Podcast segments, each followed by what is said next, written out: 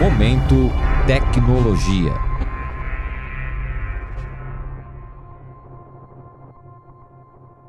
Nossa, estou com um machucado aqui.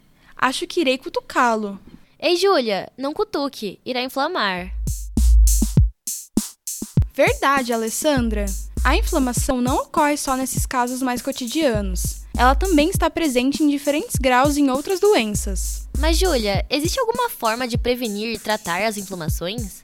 Existem várias, mas uma promissora é a da patente Composto para Prevenção e ou Tratamento de Inflamações, que trata das inflamações que têm a presença da enzima mieloperoxidase, responsável por aumentar o processo inflamatório. E é por isso que vamos conversar com a professora Flávia Carla Meotti, uma das responsáveis pelo produto. Oi, professora! Então, como esse produto funciona? Oi, Alessandra. A patente refere-se a uma classe de compostos com potencial de atividade anti-inflamatória. Usando um método de triagem virtual, nós selecionamos alguns compostos que têm potencial de inibir uma enzima responsável pela inflamação, a mieloperoxidase. Após essa triagem, os compostos selecionados foram testados com enzima isolada para medir se de fato eram capazes de inibir. Aqueles que têm uma capacidade inibitória, eles são posteriormente testados usando células do sangue.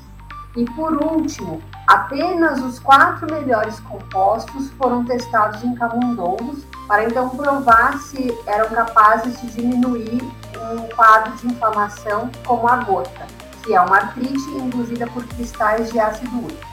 Esse processo ele assemelha-se a um funil, onde a triagem virtual seleciona dezenas de compostos com potencial de serem inibidores, mas os testes iniciais de laboratório filtram os que não são.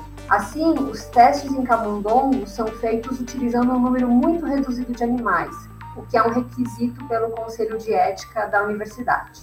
Nossa, todo esse processo é bem interessante. Mas qual o real diferencial desse composto? O composto que foi patenteado, ele apresentou uma atividade anti-inflamatória superior ao de um composto já usado na inflamação, que é o ácido mefenâmico.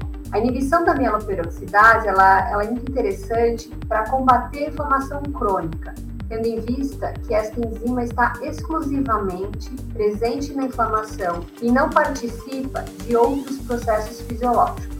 Sabe-se que a atividade dessa enzima está associada não apenas à artrite, como no caso da gota, mas também a doenças cardiovasculares e neurodegenerativas, como Alzheimer e a doença de Parkinson. Ainda não existem inibidores para essa enzima em uso no mercado, pois todos os inibidores testados até o momento falharam por apresentarem muitos efeitos colaterais. Aparecem quando o composto inibe outras enzimas além daquela que está sendo usada como alvo. Esse composto que foi patenteado apresentou um modo de inibição que parece ser muito peculiar para esta enzima, aumentando a chance de ser específico e evitando então os efeitos colaterais.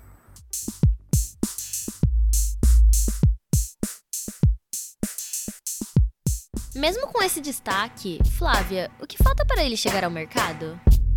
Para dar prosseguimento ao estudo, precisamos passar por uma série de novos testes. Por exemplo, saber o quanto do composto é absorvido quando ingerido por via oral, saber o quanto dele está presente no sangue após a ingestão, se apresenta efeitos indesejáveis em indivíduos saudáveis e, por fim, se é capaz de reduzir a inflamação em humanos, ou ainda se é capaz de diminuir a progressão de doenças inflamatórias crônicas, como a neurodegeneração. Para isso, estamos na busca de parceria com indústrias que queiram investir nesses estudos. Se o composto falhar em qualquer um desses itens, poderão ser feitas alterações químicas na molécula visando contornar esse problema. Em função disso, é que a patente versa em torno da classe química do composto e não apenas de um composto em si. Isso nos dá o direito de invenção para qualquer composto que seja obtido a partir do composto inicialmente identificado. Obrigada pela participação, professora. Eu sou Júlia Galvão. E eu sou Alessandra Ueno. Neste episódio, falamos sobre a patente Composto para Prevenção e ou Tratamento de Inflamações. Fique por dentro deste e dos outros episódios em jornal.usp.br barra atualidades e nos demais agregadores de podcast. Até lá!